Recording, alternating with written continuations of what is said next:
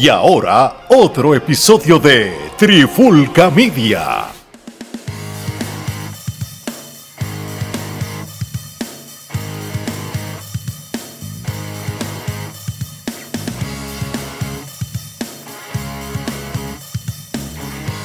Saludos y bienvenidos a otro episodio de la Trifulca Wrestling Podcast, en especial un recap, que hace tiempo no hacíamos recap de eventos. Mi nombre es Omar Vázquez, me acompaña Gerardo Rodríguez y hoy, mi gente, hoy vamos a estar hablando de lucha libre que a ustedes les encanta y vamos a estar reseñando el pasado evento de AEW Full Gear, que esto fue celebrado allá en Los Ángeles. Antes que nada, Gerardo, ¿cómo estamos? Eh, episodio largo y tedioso para consumir, pero la asignación se hizo y aquí estamos. Definitivamente, este, no entiendo todavía a estas alturas, luego de que cuatro años, tres años de existencia de, la empresa, todavía no capta la idea de que un evento de cuatro horas es inmamable, ¿sabes? y, te ponen después un pre-show de hora y pico. sí, esa es otra, o sea, eso Todavía no entiendo cómo este Tony no ha captado el concepto de que no tiene que eh, no tiene que hacer un evento de cuatro horas para hacer un buen evento. Así mismo es, todavía yo creo que la distribución del tiempo en las luchas en, eh, se sigue viendo que no es, no es equitativa, no es normal. Hay luchas que no deben durar demasiado y duran mucho, hay otras que duran extremadamente demasiado, hay otras que tienen tiempo ahí, eh, como que a veces se van también y, y, se nota que no hay nadie que les diga, mira, este, esa lucha está muy larga, ve, ve, ve cortándola. Nosotros no vamos a discutir el pre-show, pero sí vamos a mencionar ¿verdad? lo que sucedió en el Zero Hour o el pre-show de ellos. Eddie Kingston derrotó a Jay Little. Este, Claudio Castagnoli derrotó a Body Mafios según leí las críticas de la de Claudio y Body, fue muy buena. Esa no, no, la, no he tenido la oportunidad de verla. Después la buscaré para verla, pero según leí las críticas, pues fueron muy buenas. Y no es de esperarse. Estos dos tipos son dos ex WWE, dos tipos que son unas bestias luchando con una estamina increíble. Body Mafia con ese físico y Claudio que es sumamente fuerte. Eso que eh, entiendo que fue una gran lucha. En JF y Samoa Joe derrotaron a los Guns eh, para retener los títulos en pareja de Ring of Honor. Eh, Adam Cole salió en la lucha en un momento dado, los Guns lo habían, habían golpeado a Joe. Eh, después del combate, este, en JF prácticamente pues, fue atacado por el Bullet Club Gold, como le dicen ellos ahora, y prácticamente le, le lastiman una pierna. Y pues ahí él se lo llevan en ambulancia, pero antes de él irse, él le pide a gritos a su amigo del alma, Adam Cole, que por favor no deje que, que se lleven su título, que Jay White se lleve su título. Pero eso es como la novelita pre el evento como tal. Ahora pues vamos de lleno a lo que es el evento de Full Gear como tal. Eh, la lucha, el, el, evento abrió con una lucha sorpresiva para mí. Eh, primero que nada sale la música de Rifleal y Rifleal entra este, como un enforcer y después sale una gran entrada, primero con la música como Sting con las luces apagadas, después sale la música de Adam Copeland, aquel luchador que todos conocemos como Edge. Sting y Darby Allen salen juntos los tres, este, luciendo unas batolas similares, pinturas en la cara, y ellos pues derrotaron y lucharon, ¿verdad? Contra Christian Cage, Luchasaurus y Nick Wayne. Este, antes de entrar en la discusión de la lucha, Gerardo, Riflear a estas alturas todavía involucrado en, en, cosas de eventos de lucha libre. ¿Por qué pasa esto? Y bueno, dándole un contrato que ya IW lo anunció, que tiene un contrato ahí eh, vitalicio, parece.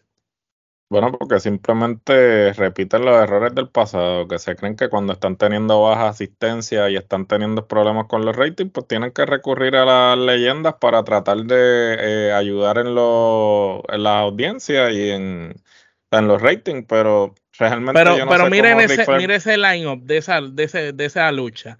Tienes a Edge, tienes a Sting, Edge haciendo pareja con Sting y con Darby Allen, tres favoritos del público.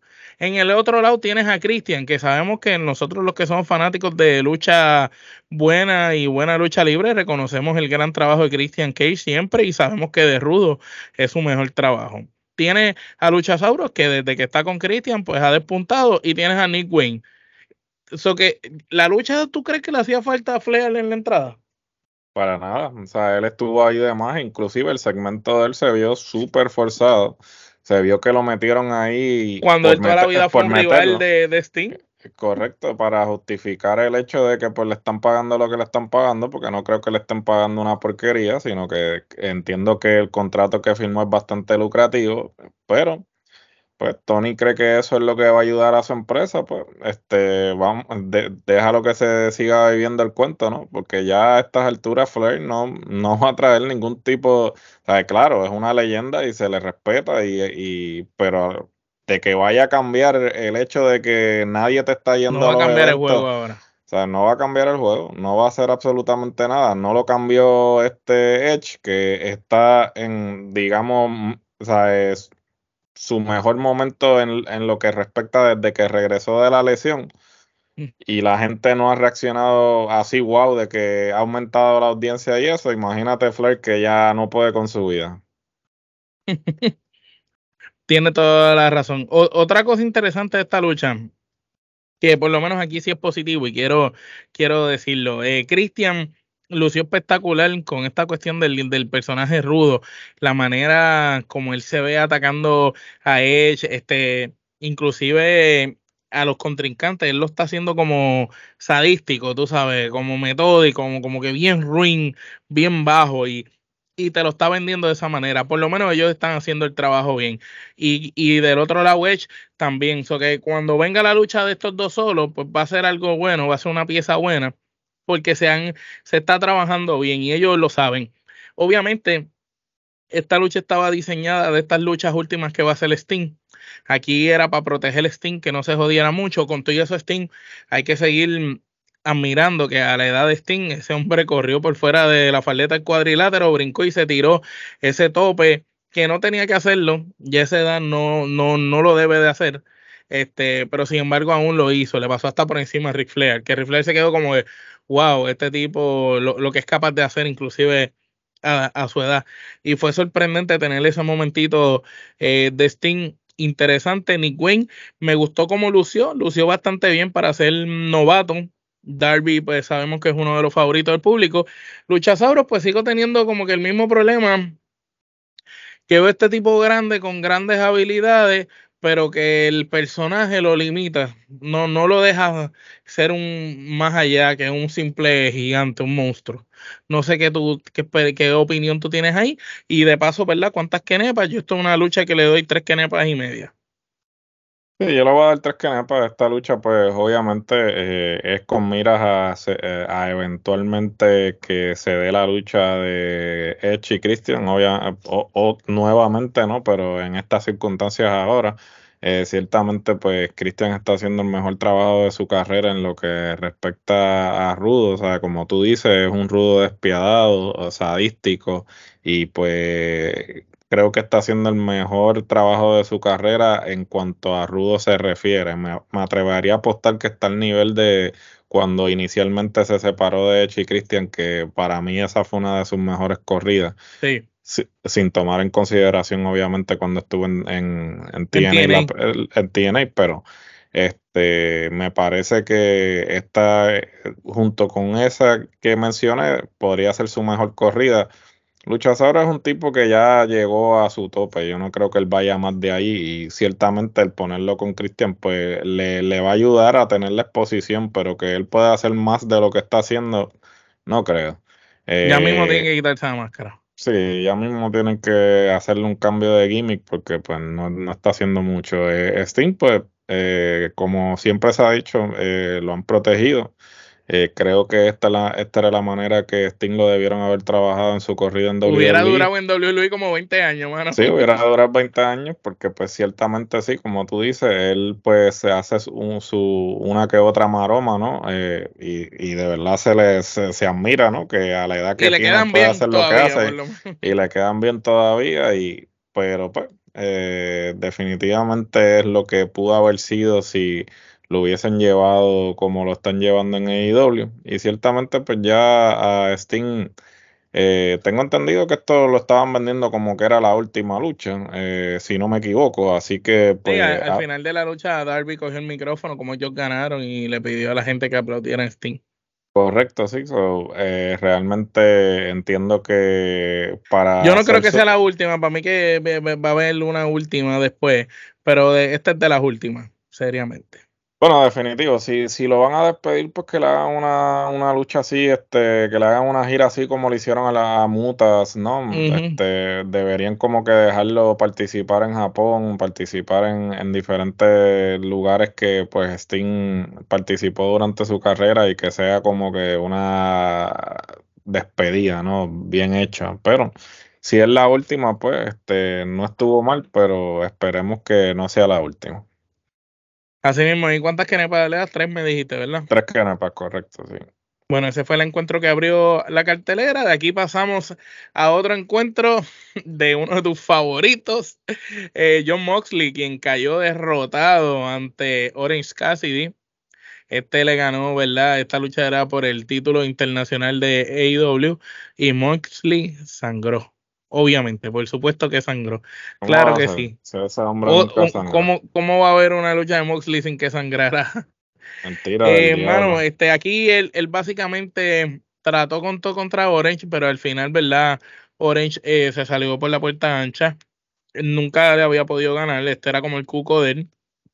Yo creo que ya por fin eh, los veteranos de IW, que ya tuvieron los campeonatos y tuvieron todos los logros, están ahora dando ese pase de batón para estos nuevos talentos, para irlos estableciendo.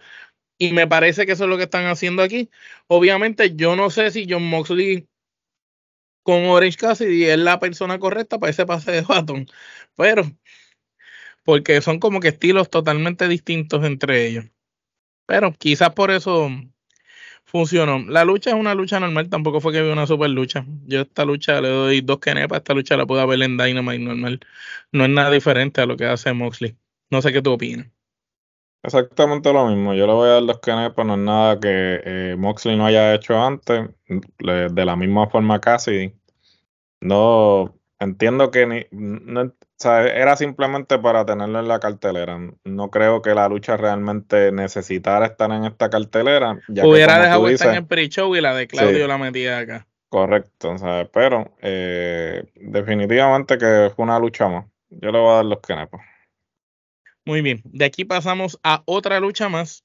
Eh, Tony Storm, ¿verdad? Derrotó a Hikaru Chida para ganar el título femenino de IW tras pegarle con una bandeja.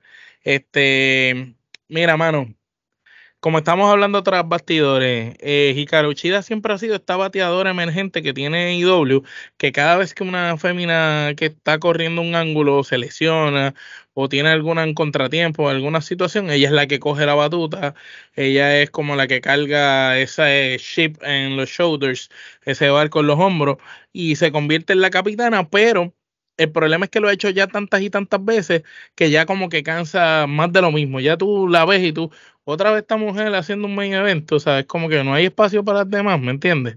Y uno se queda así, como que, ok. Entonces, Tony Storm, desde que cambió ese nuevo personaje, a mí en lo personal, como que siento que le bajó mucho al personaje que tenía cuando entró, que entró como con furia, muy fuerte, y ahora ese personaje muy suave, pero a la misma vez ruda, como que no me encanta. Este, no sé qué tú opinas de esta nueva Tony Storm. ¿Qué opinas de la lucha? La lucha fue decente, tampoco fue mala, ambas son buenas luchadoras pero tampoco es una lucha que pase de tres kenepas, era una lucha que pudimos haber visto en la televisión eh, regularmente o en el mismo pre-show. Sí, yo le voy a dar tres canepas también. Este, realmente pudo haber sido mucho mejor, eh, tomando en consideración que las luchadoras que estaban envueltas. Eh, fíjate, a diferencia de ti, a mí sí me gusta el gimmick. El gimmick ella lo está trabajando muy bien. me parece que lo único que realmente que se está haciendo en esa división que vale la pena en estos momentos es ese gimmick que ella está haciendo. Eh, eh, por y el de Julia, y el de Julia Hart. Ah, el de Julia Hart, sí, por obvias razones. pero creo que Tony está en su mejor momento. Eh, lo difícil de todo esto es que ahora que la coronaste, ¿qué es lo próximo para ella? Porque definitivamente tú no te has dado la tarea de desarrollar la división lo suficiente como para eh, tú decir, ok, eh, hay otro oponente esperándola. eso te complica la cosa porque es como todo y, el, y, hemos, y es lo que hemos hablado en otros episodios, ¿no? O sea, la gente quiere algo, algo, algo, pero cuando se lo das, pues ahí se te viran, porque pues ya se lo diste, ¿sabes? ¿Qué, qué es lo, qué es ya no hay más nada. ¿Sabes? Ya, no, ¿sabes? ya alcanzó lo que tenía que alcanzar. Entonces, ¿qué es lo próximo? Porque ciertamente, eh, obviamente, como mencionamos tras bastidores, el plan era que Jamie Hayter se quedara con el campeonato eh, por largo tiempo, pero debido a la lesión que sufrió, pues no pudo ser así. Entonces, pues trajeron a Hikaru como tú dijiste, de bateador emergente para hacer Nuevamente, porque ella es la que siempre viene. Sí, es la que ella siempre viene, pero eh, vuelvo y te repito.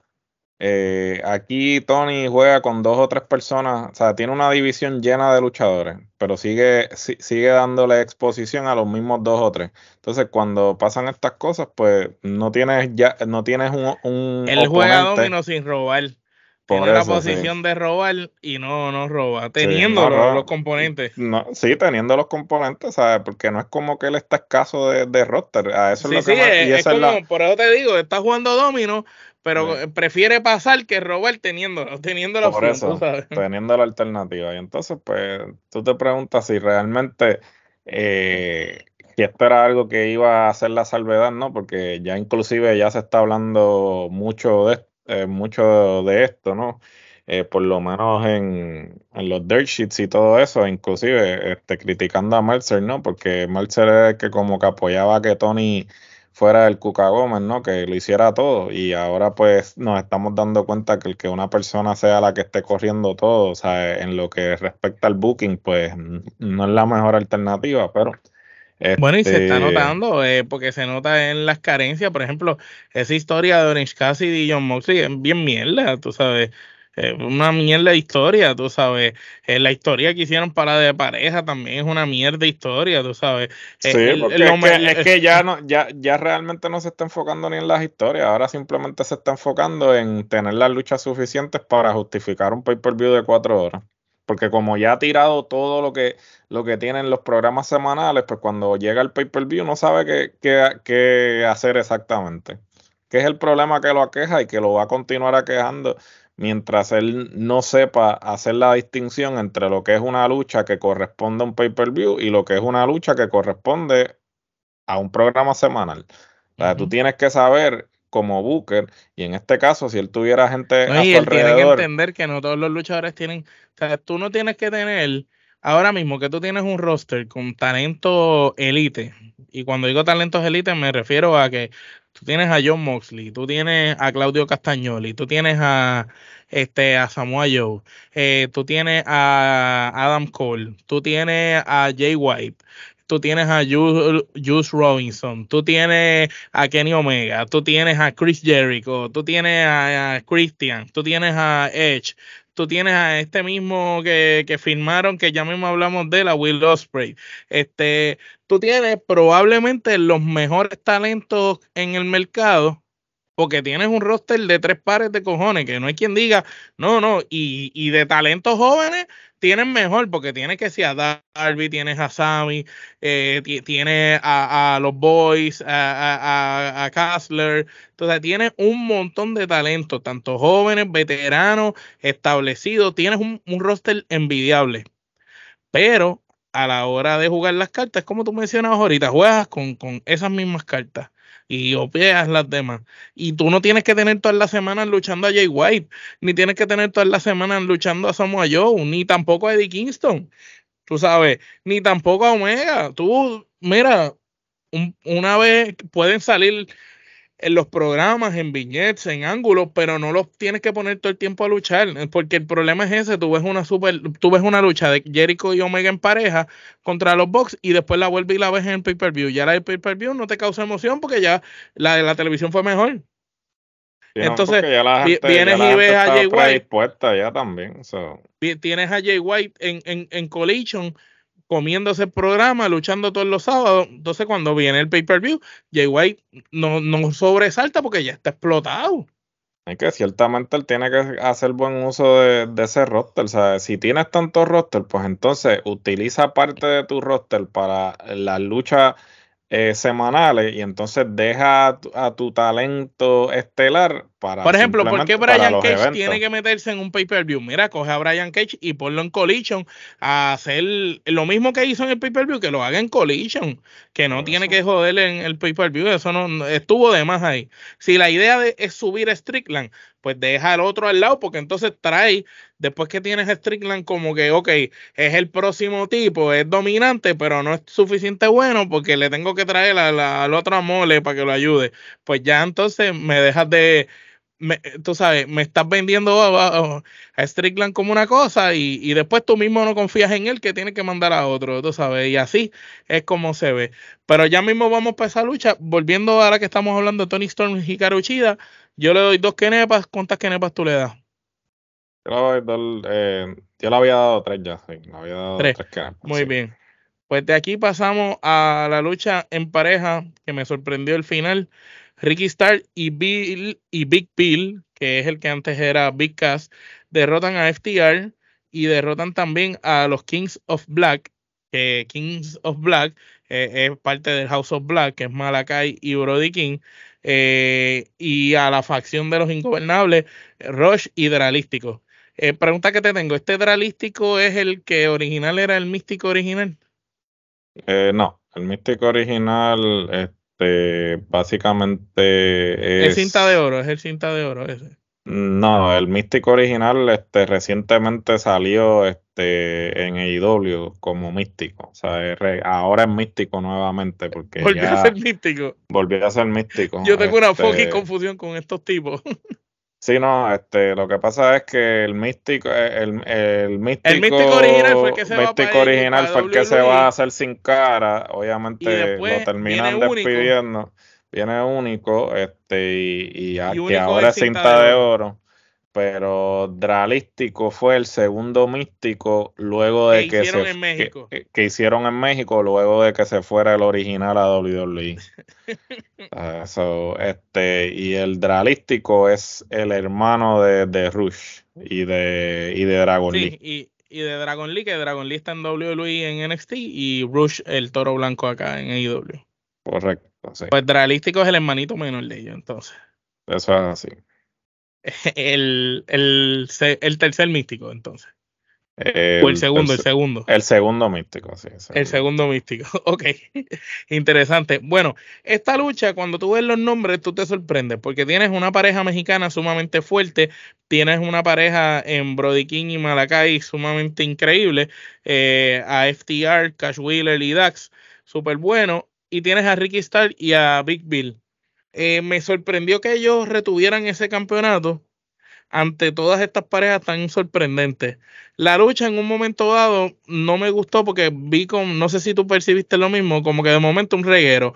No, no había coordinación de qué es lo que vamos a hacer aquí. Eh, por un momento, eso es lo que siempre pasa. Por un momento, Dax y Cash trataron de llevar como que algo, pero no, no de esto. Lo único que pues que, que si hubieron unos spots, oh my god, como el de Brody King con, con uno de los de los mexicanos, como el después el de Malacay con el de FTR, después el de FTR eh, con Big Bill, también tuvieron unos spots cabrones, es lo único que puedo decir de esta lucha, pero pues una lucha, eh, entiendo que que hubieron movidas que se pudieron haber lastimado seriamente, en especial esa que hizo Brody King al, ahí al final cuando eh, eh, cogió a Dralístico y casi le parte el cuello de verdad, yo eh, me preocupé un poco en esa lucha. Eso son, son movidas que, que son innecesarios, totalmente innecesarios. Este, hermano, esta lucha yo le doy cuatro quenepas porque pues por lo menos mantuvo al público en high pero no fue, no me, no me encantó la lucha. Este, y pues el final se la doy porque por fin están apostando a otras parejas y no a los mismos. Yo le voy a dar tres canepas, yo le voy a dar tres canepas porque no vi nada que fuera este, exactamente innovador. Eh, realmente este tipo de lucha pues ya este, está como que telegrafía. Sí, lo han hecho todo y está telegrafiada en el sentido de que es spot tras spot tras spot tras spot tras ¿Cuál es el problema? Que cuando ya tuviste a los Lucha Brothers y a los John Box en una lucha con escalera, cualquier otra pareja que se trepen con escalera ya no, Sí, no, ya no hay nada que puedan hacer. Ya no hay nada que puedan hacer que realmente sí tú te puedas sorprender. Y entonces ese es el problema, que ya la vara se ha establecido tan alta. Yo hubiera puesto como una lucha X con el título allá guinda o algo. Pudieron haber hecho muchas cosas. A la misma vez yo no sé si las personas que estuvieron en esta lucha eran las indicadas. De que sí había variedad, había variedad, pero dentro de esa variedad, ¿tú crees que cada uno se complemente? Y, eso fue lo que a mí me estuvo un poco extraño de esta lucha.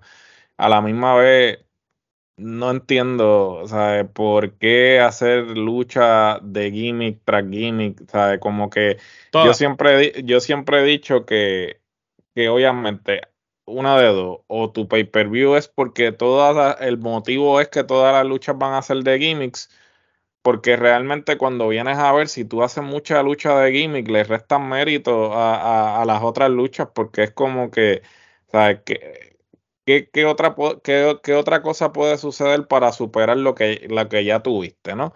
Y ciertamente yo pienso que esto juega también, eh, es muy importante la ubicación, donde esté la lucha. Esta lucha pudo haber sido una lucha que, que abriera la cartelera.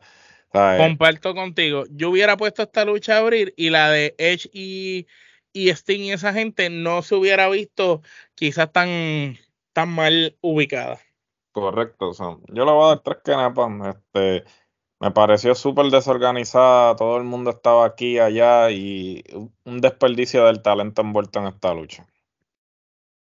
Eh, y ciertamente, ¿qué te pareció que ganara Ricky Starks y Big Bill ahora? No entiendo cuál es la John Michael y Kevin Nash. Sí, pero es que no, no entiendo, ¿sabes? Porque Ricky Starks tú lo estabas ya como que eh, posicionándolo para que este, ya hiciera su carrera individual, sin embargo ahora lo pones en, en pareja. Porque no tienen nada que hacer con el otro. sí, e, e, eso es lo que yo digo, o sea, es como que estas parejas disparejas es como que, ah, no tengo nada que hacer con ustedes, pues eh, los voy a poner juntos, pero en qué eso ayuda a Ricky Starks, ¿sabes? Porque ciertamente al, ayuda más al otro que a Ricky Starks. Sí, pero a la misma vez tampoco lo ayuda, porque el otro realmente, si tú quieres venderlo como Ahora, algo. Vamos a ser honestos. Tú y yo sabemos que aquí lo que hace falta es que para Big Bill lo que él necesita para volver a sobresalir es que Enzo sea el que aparezca con él. Porque ellos dos como pareja, eso se cae, se cae él necesita el micrófono, pero este, obviamente este se echó lazo al cuello y, no lo van a traer porque él es, problemático y, nadie quiere meterse como que en ese revolú. Pero de que funcionaría, funcionaría. Teniendo que hacer el trabajo que Enzo haría bien, porque eso era lo mejor que ellos hacían. Ellos se complementaban. Esa gente era para ser una pareja eterna. Porque ya ellos son eso. No, ninguno de los dos despunta más de ahí, ni aunque lo traten de, de, jugar de otra manera. O sea que Tony Khan, a ti te gusta filmar gente, fílmate a Enzo, que Enzo con Big Bill te aseguro que se vuelve, se vuelve viral. Eso sí, y deja a Ricky estar tranquilo, que Ricky Star iba bien hacia la cima. Ah, le, le, cortaste las alas, le pusiste, como dice Gerardo, es un peso muerto ahí, le tiraste un bloque en el bulto. Un bloque. Bueno, de aquí pasamos a esta lucha que cuando yo veo la cartelera, yo digo, contra, el título de TBS eh, femenino está más adelante que el título de IW femenino y fue primera aquella lucha, pero qué bueno que fue aquella primero, porque aquella lucha fue regular songa, pero esta fue una lucha mucho más decente, fue mucho mejor. Por fin, por fin, corazón, por fin, la chica Avatar, eh, Chris Lander ya perdió su título. Este, me gustó que Sky Blue lució súper bien en esta lucha, pero aquí la que se robó el show fue Julia Hart, este, la chica del House of Black. Eh, realmente por fin le están dando la oportunidad que merece. El gimmick eh, ha sido un gimmick que ha ido de menos a más. Esta muchacha poco a poco se ha ido consolidando y lució tremendo en este encuentro. Se vio oportunista en la manera en que ganó. La lucha fue buena en la unión de Julia y Sky Blue, un momento dado con Kristen Lander, lucieron bien. Por lo menos no fue una lucha tan lenta, me gustó más incluso que la anterior. Esta lucha yo como quiera, a pesar de todo, le doy tres quenepas, porque tampoco le puedo dar más, porque es una lucha que pude haber visto en la televisión. Yo le voy a dar tres canepas también. Este, me gustó mucho que finalmente Julia Hart este, haya ganado el campeonato. Pienso que eh, de ese roster, como dije anteriormente, eh, eh, después de Tony Storm, el mejor gimmick actualmente y la mejor presencia la tiene Julia Hart. So, este, me parece que es un buen comienzo. como ese... pero como la doctora no le da. No Sí, la doctora pues básicamente está como que cuidando a Adam Cole, no sé, realmente no está, eh, ella no está haciendo, y yo creo que ella está lo por iniciativa propia, porque yo no creo que Tony Khan la tenga como que fuera de la, de la película por, eh, por querer, ¿no? Sino que probablemente ella es la que ha pedido como que estar un poco más alejada por obvias razones con lo de Adam Cole y eso. Pero sí, eh, por el momento de las que están así actualmente activas como que semana tras semana, pues yo diría que Julia Hart eh, junto con esta Tony Storm, pues son las que están como que comandando, comandando cargando. Sí, porque no hay break ahí. No, Crystal Lander la trataron de venderle, inclusive sea, eh, mira cómo lo hicieron, lo hicieron triple amenaza para que obviamente ella no planchara a Starlander y, y proteger a Starlander de que pues sigue invicta, ¿no? Pero a la misma Pero vez. Pero eso, viéndolas a las tres luchar, Sky Blue lució mejor que Crystal Lander en la lucha. Mil veces. Por eso te digo que yo no sé cuál es la insistencia de querer seguirte la vendiendo cuando ella realmente ni siquiera con el gimmick ese que la tenía diciendo que derrotó a Cargill y todo, eh, la gente la compraba, pero eh, ahora vamos a ver exactamente qué es lo próximo para Starlander ahora que perdió el campeonato. Tiene que hacerle lo que Tony le dijo a Big Show. Tú para ser luchadora no sirve. Y la votó. pero ese es el problema, que, el problema que Tony, Tony, eso, eh, Tony no cree sobre eso, eso de ella, porque pues rápido la trajo, la puso de campeona y la puso a quitarle el invicto a Cargill, que obvio, lo de Cargill pues sabemos que era que ella se iba, pero a la misma vez pues pudiste haber escogido a cualquiera y sin embargo la escogió a ella. Yo no creo que Tony Khan tenga problemas con ella en, en lo absoluto. Pues, creo que está... Es que como es de las primeras natas de él, pues él la tiene ahí, todavía, le ha cogido cariño. Sí, pero muchos de los que realmente empezaron con AEW ah, ya están, eh, los mandaron a volar. eso, eso es lo de menos a la hora de la verdad. Pero aún así, este, yo creo que es una lucha, como tú dijiste, una lucha de Dynamite. Eso es así. Y aquí pasamos al anuncio especial de Tony Chaboni. ¿Qué te pareció cuando anuncian esta firma de Blockbuster de AEW? Lo que nadie se imaginaba Will Ospreay. Nada innovador, este. Lo que sí que Will Ospreay salió ante una ovación cabrona. La gente no, no, no, de que, de que la gente lo compró, lo compró, pero vuelvo y repito, ¿para qué vas a seguir filmando gente para que sean el, el sabor de la semana y después simplemente pero tú sabes que a mí me sorprendió, porque yo pensaba que Will Ospreay de alguna manera u otra tenía un acuerdo con ellos, porque él, él ha luchado tanto en AEW ya.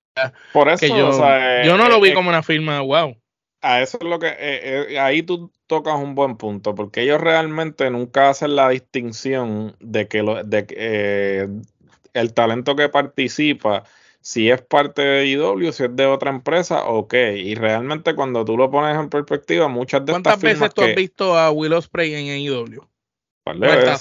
De la misma forma que Jay White. Cuando dijeron que firmaron a Jay White, yo me quedé, pero es que él ha salido miles de veces y claro, sea, no es que estaba en el roster como tal, pero no es algo innovador porque ya tú lo has visto en la empresa. Si tú me dices. Ya es parte de la empresa casi. O sea, ya es parte de la empresa. Si tú me dices. Ahora mismo, ah, Will Ospreay tiene tantos ángulos en la empresa que ya Will Ospreay filmando, ya tú has tenido a Will Ospreay con Jericho, Will Ospreay eh, con, con este, con Okada, que lo tuviste también, y con el mismo Omega. O sea, ya como que, wow, qué sorprende. Sí, que tú lo traes y es como que, pues, ¿sabes? ¿Con quién va a luchar? ¿Con quién va a luchar que no haya luchado ya? ¿Sabes? No, no es nada innovador y, ciertamente vuelvo y repito. ¿Sabes? Lo va a traer, va a ser el sabor de la semana y después no va a saber qué hacer con él de la misma forma que ha hecho con cuanto talento que ha firmado.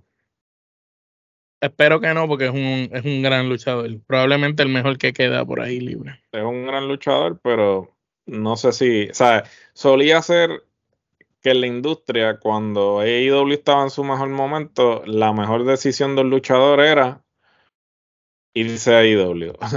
Lamentablemente, en estos últimos años, ese no es el caso ya. Muchas veces es mejor irte para WWE y explorar las aguas que quedarte en AEW. Lo que pasa es que el problema es, es, difícil, porque si vas a WWE tienes que pasar desde cero como si fueras uno más. Cuando si vas a AEW, pues llegas en tu apogeo de donde tú vienes. ¿Me entiendes? Si, por ejemplo, este hombre era la hostia en Japón, pues él llega a IW como que soy el nene de Japón, ¿me entiendes? yo creo que, yo creo Pero que tiene un camino similar al de al de J Styles, básicamente, que eh, va a seguir, va a seguir hasta que al final llegue a WWE. Así mismo, yo lo veo que él va a ser un, él, él es muy parecido a AJ Styles. En ese aspecto, él probablemente llegue a WWE sin pasar, cuando él le diga, es bajo mis condiciones, no paso por el proceso este de NXT, yo llego directo, como hizo AJ. AJ fue el único, ni siquiera Nakamura, ni Sami Zayn, ni nadie, ni Claudio, ni, ni Bobby Roode siquiera, nadie de los otros que ya eran superestrellas. El único que llegó así escogido fue Jay pero, se le, pero, también por, la, por la experiencia que tenía, ¿no? Y porque obviamente ya había probado en Japón que él podía cargar el, una empresa, ¿no? O sea, siendo el campeón, el y que era el mejor del mundo en ese momento. Y era el mejor del mundo, o sea, llegó y, y la, y, y, la partió, ¿no? La, la rompió bien. Eh, pero pues, eh, vamos a ver. Yo no creo que, que, sea una cosa del otro mundo. Ya estos anuncios de Tony Khan, de verdad que no impresionan ya. Ok, y algo que se impresionó fue el hijo pródigo de allá, de, de, Seattle, este, eh, Swerve Strickland, quien derrotó al vaquero Hanman Page en un Texas Match. Uno de los combates más sangrientos y más locos de AEW hasta el momento. Me sentí que estaba viendo John Moxley versus John Moxley. ¿Qué te pareció este encuentro? Quiero tus opiniones de antemano yo le doy ramillete porque cuando tú tienes dos luchadores que no son los favoritos y hacen mejor lucha y entretienen al público más que los nombres grandes, pues merecen robarse el show. Pues fíjate, yo le voy a dar cinco canepas, no le voy a dar ramillete, aunque fue una de las luchas más sangrientas y eso. Pero no por la sangre, yo le doy Ramillete. Ramillete se lo doy por la buena lucha, sacando la, la, la, la el barbarismo. y eso, sí. la eh, lucha fue muy buena. Yo le doy los, yo le doy cinco canepas porque desafortunadamente AEW eh, ha tirado luchas similares a esta en televisión y pues aunque quizás esta pues lo llevaron un poquito más de lo que normalmente nos tienen acostumbrados y ciertamente el, el talento que la sangre. Sí, lo de se, bebió la sangre. se bebió la sangre el otro, eso quedó hijo de puta. Sí, este, no le voy a dar yo, yo, decía, yo en mi mente decía, ¿por qué no lo haces con Abdullah Buchel? Pon Abdullah Buchel ahí, bebete la, sangre del enfermo. Sí, bebete la sangre de Abdullah, ¿no? no, pero eh, la cosa es que yo entiendo que si AEW hubiese si guardara este tipo de lucha para estos pay-per-views, pues impresionaría más. Vuelvo y repito, tampoco no estoy diciendo a Swerve tan psycho. Por eso es que me gustó la lucha, porque nunca habías visto a ninguno de los dos.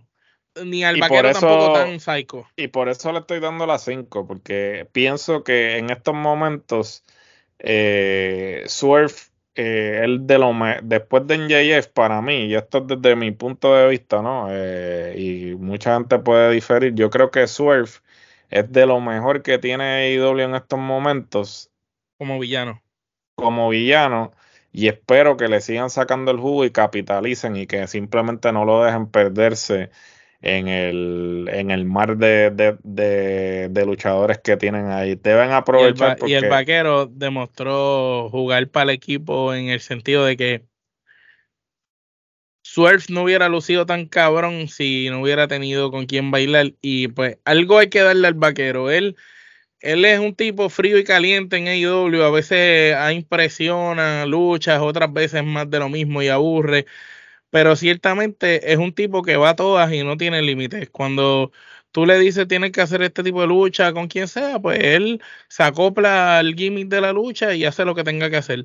Y por lo menos en este caso lo hizo y esa mierda de beberse la sangre, esa jodienda de graparle el cachete al otro, este, e, esos detallitos hicieron que la lucha fuera más, cuando hizo la llave y cogió a, a Prince Nana ese y lo descojonó en la mesa, cuando jodió a Brian Cage, tú sabes, son un par de cosas que tú dices contra el vaquero se la tengo que dar por el esfuerzo que tuvo en la lucha, aunque sabemos que la lucha estaba diseñada para que sea como este plan maquiavélico en el que Strickland termina ganando. Pero fue, fue buenísima la, historia la historia que contaron en la lucha de campana a campana. Me gustó mucho. Sin duda alguna. Yo coincido y le doy las 5. Tú le das 5, yo le doy ramillete. De aquí pasamos a una que seguramente ninguno de los dos le va a dar una calificación de esa índole este, Chris Jericho y Kenny Omega, la pareja dispareja, vencen a los hermanos John Box. Yo tengo problemas cuando una pareja dispareja vencen una pareja que llevan toda la vida luchando juntos. Y no es que los John Box son mis favoritos, pero vamos a ser honestos, todos lo hemos visto un par de veces y siempre han sido así. Y, voy a mencionar cosas de Puerto Rico, Rey y Carly venciendo a Thunder y Lightning establecidos ya, ¿me entiendes? Este, Abdullah de Butcher y Carlos Colón uniéndose contra Stan Hansen y Brody, que eran pareja por mucho tiempo.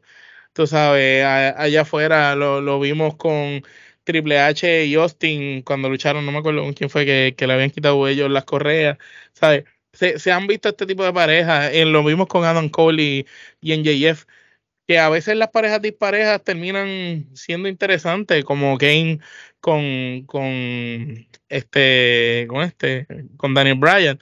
Pero prácticamente en este caso, Chris Jericho y Kenny Omega no solo son dos tipos grandes, son dos tipos de generaciones bien distintas, con estilos de lucha distintos, que tienen un un de estos similar, que es que ambos son canadienses, conocían a Don Cali y ambos han viajado el mundo. Eso es lo que tienen similar. Ahí hay que dársela que ambos han luchado en todos los territorios. Pero luchando con los box y, y ganándole. Eh, ¿Qué te pareció la lucha? Yo le doy dos quenepas. Esto es una lucha que pude haber visto no en Dynamite. Esto es una lucha de Rampage. Yo le voy a dar una quenepa y no voy a comentar mucho al respecto realmente esta lucha me parece que estuvo bien de más, me parece que estuvo súper mal ubicada eh, en la cartelera en términos del orden en que se encontraba. ¿Y la duración te encantó? De, semestelar, la duración peor aún. Eh, prácticamente duró lo mismo que tu evento estelar por el campeonato mundial. sin necesidad. Sin necesidad, la falta de. Si la lucha hubiera durado 7 minutos, ¿te hubiera gustado, te hubiera, la hubieras comprado más? No lo hubiese comprado porque esto es una lucha que se supone que realmente eh, fuera en JF, entonces traes el elemento este de la lesión para colmo tras de que traes el elemento de la lesión, tienes a, a Cole eh, alrededor del ring que le resta un montón porque obviamente jala mucha atención para él. Este, es la falta de, de, lógica que ha habido durante todo este feudo que me, que me hace simplemente no saber cuál es el propósito detrás de este, de este feudo, pero ya Tony sabrá lo que, lo que quiere hacer. Y la de Jericho y Omega, la dejamos en qué? ¿Dos kenepas? ¿Una? Yo, yo le doy una kenepa realmente. Bueno, de aquí al main event, que ya tú hablaste de él por encima, Adam Cole eh, sale con muletas a luchar contra Jay White para defender el campeonato de su amigo, el cual no podía luchar porque en JF estaba lastimado y se lo habían llevado, como mencionamos al principio del podcast. Pero sin embargo, esto vuelve y sucede. Esto ya ha pasado tantas veces en WWE, mano, que cuántas veces hemos visto el ángulo de la ambulancia que regresa y que quien la está guiando es la persona que se había ido en ella. Entonces, pues se baja en JF, Superman con dolor a hacer una lucha, vendiendo la lesión toda la lucha, por lo menos en ese aspecto se la doy, vendió la lesión toda la lucha. Hay que dársela también a Jay White, es un señor luchador en el sentido de que se mantuvo atacando siempre el área para mantener el, eh, la historia que estaban contando que de esa parte, pero como tú dices, no me gusta el que Adam Cole se hubiera quedado en la esquina. Yo entiendo que si ya de esto, pues me voy, porque ya llegaste tú. ¿sabes? Porque él con muletas que hace ahí, tú sabes, lo que hace es que deja la, atención, como tú dices, y, divide, divide lo que estaba pasando en el ring. Eh, de cierta manera, en JF eh, pienso que lo están haciendo tan babyface ahora, que ahora es como que, que ahora es el Cena. Ya llegó al factor Cena, ahora es el, el superhero, el superhéroe, el que todo lo puede, esté jodido como esté y eso me le mata un poco de, el arrogante en JF que, que siempre tengo que ver que, que salga. Porque si eh, cuando dio el golpe bajo, por lo menos me tripió. Pero sí, ese arrogante en JF tiene que estar todo el tiempo y no puede ser el JF superhéroe todo el tiempo. ¿Qué te parece eh, la lucha? Esta lucha, por lo menos, si me dejo llevar por la historia y todo, yo le doy cuatro kenepas, pero tampoco es que es la mejor manera para culminar un, un pay-per-view.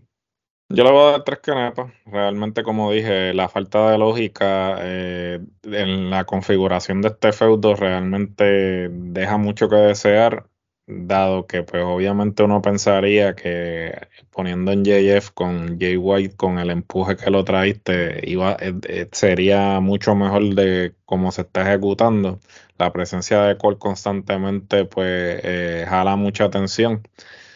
Y realmente no sé hasta cuál fue la necesidad de hacer todo el asunto de que pues lo lesionaste y que viene, porque como tú bien dijiste, esto se ha hecho huele mil veces y no es nada innovador, no es nada realmente que tú no sepas que va a terminar como se supone que termine, ¿no?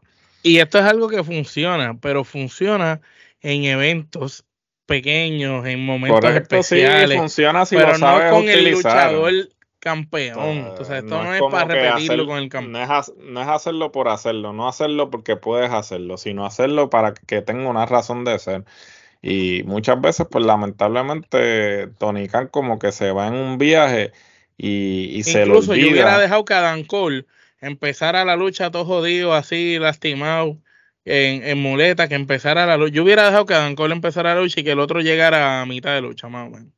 Fíjate, eso hubiese funcionado mejor. Yo creo que hubiese sido hasta eh, la reacción hubiese sido hasta más eufórica si ese hubiese sido el caso. Pero, pues, yo eh, esta lucha realmente le voy a dar tres canepas y para hacer el evento estelar no pareció el evento estelar. No, y, y ciertamente después de la pelea de Swerve con Adam Page, no había lucha que pudiera superar eso. Vamos a ser honestos. Ah, eh, eh, eh, vuelvo y repito, la ubicación de las luchas en la cartelera. O sea, luego de que tú elevaste al público a donde tú lo elevaste, como que le matas el momentum con la lucha de Jericho y Box y luego entonces vas para el evento estelar. Como que no sé, como que vuelvo y repito, no estoy de acuerdo con el orden. Yo estoy de acuerdo con lo que tú dices del orden. Quizás el evento debió haber abierto con la lucha de parejas que hablamos de, ¿verdad? De, de, la escalera. Eh, debió haber sido esa como, como abrió. Después quizás debió haber venido la que vino, que fue la de John Moxley con Wheeler. Después, antes de la de mujeres, quizás yo hubiera metido la de Jericho y Omega. Después metía la de Tony. Y después entonces la, la Tony Storm obviamente metía el anuncio de Chaboni. Y ahí entonces metía la de Julia Hart. Y entonces después nos íbamos con Swerve y el main event. Porque el main event dejando para el final por el título. Pero como quiera. Bueno, el evento como tal, Gerardo, del 1 al 10, esto yo le doy 7 kenepas. ¿Cuánto tú le das? Le voy a dar 6. Muy bien. Eh, sin duda alguna, no es el mejor evento que hemos visto de IW. Últimamente, los eventos de IW que hemos reseñado no han tenido eh, unas puntuaciones iguales que, los anteriores, que eran mucho más altas. Este, espero que si hay algún evento más antes que se acabe el año de IW o de Ring of Honor, no, no suba un poco más en la puntuación y no sea tan predecible como este que se vio demasiado predecible los ángulos y las luchas fueron más de lo mismo, no fue tampoco una cosa del otro mundo. Bueno, mi gente, con esto vamos por culminado este episodio de Trifulca Wrestling Podcast. No sin antes decirle que por favor se suscriban a nuestro canal de YouTube, le den aquí a la campanita para que esta les avise cada vez que subimos nuevo contenido. Recuerden que estamos subiendo cinco contenidos a la semana. Entre ellos tenemos lucha libre, artes marciales mixtas, estamos hablando del género urbano, haciendo reseñas de discos en Charlando de Música, que es nuestro otro nuevo podcast que, que comenzamos en estos días y haciendo reacciones de cosas con referente a la música en general. También seguimos con las reacciones urbanas en la pandemia urbana. Seguimos también hablando de cine y televisión con las series y las películas que, que todo el mundo les encanta. Y por ahí siguen más cosas, más proyectos de Trifulca Media en lo que acaba el año y cuando venga el año nuevo, más todavía. Gerardo, ¿dónde nos consiguen las redes sociales? ¿Dónde consiguen la mercancía de la Trifulca?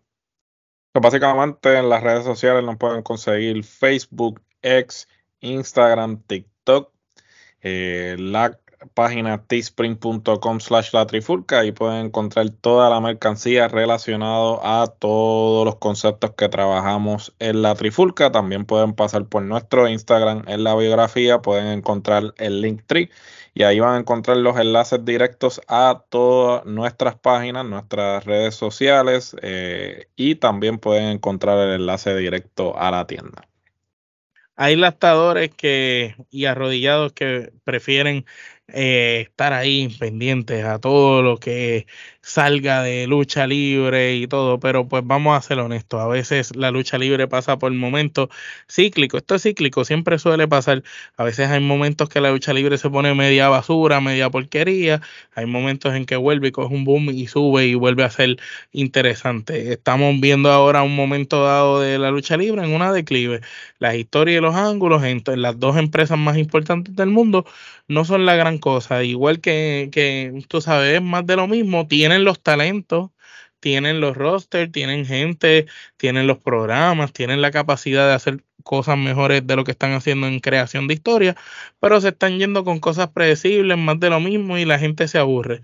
Pero por eso aquí nosotros en Trifulca Media siempre vamos a darle a usted la opinión real de nosotros, no nos parcializamos de ningún lado. De parte de Gerardo Rodríguez y Omar Vázquez, esto es hasta la próxima.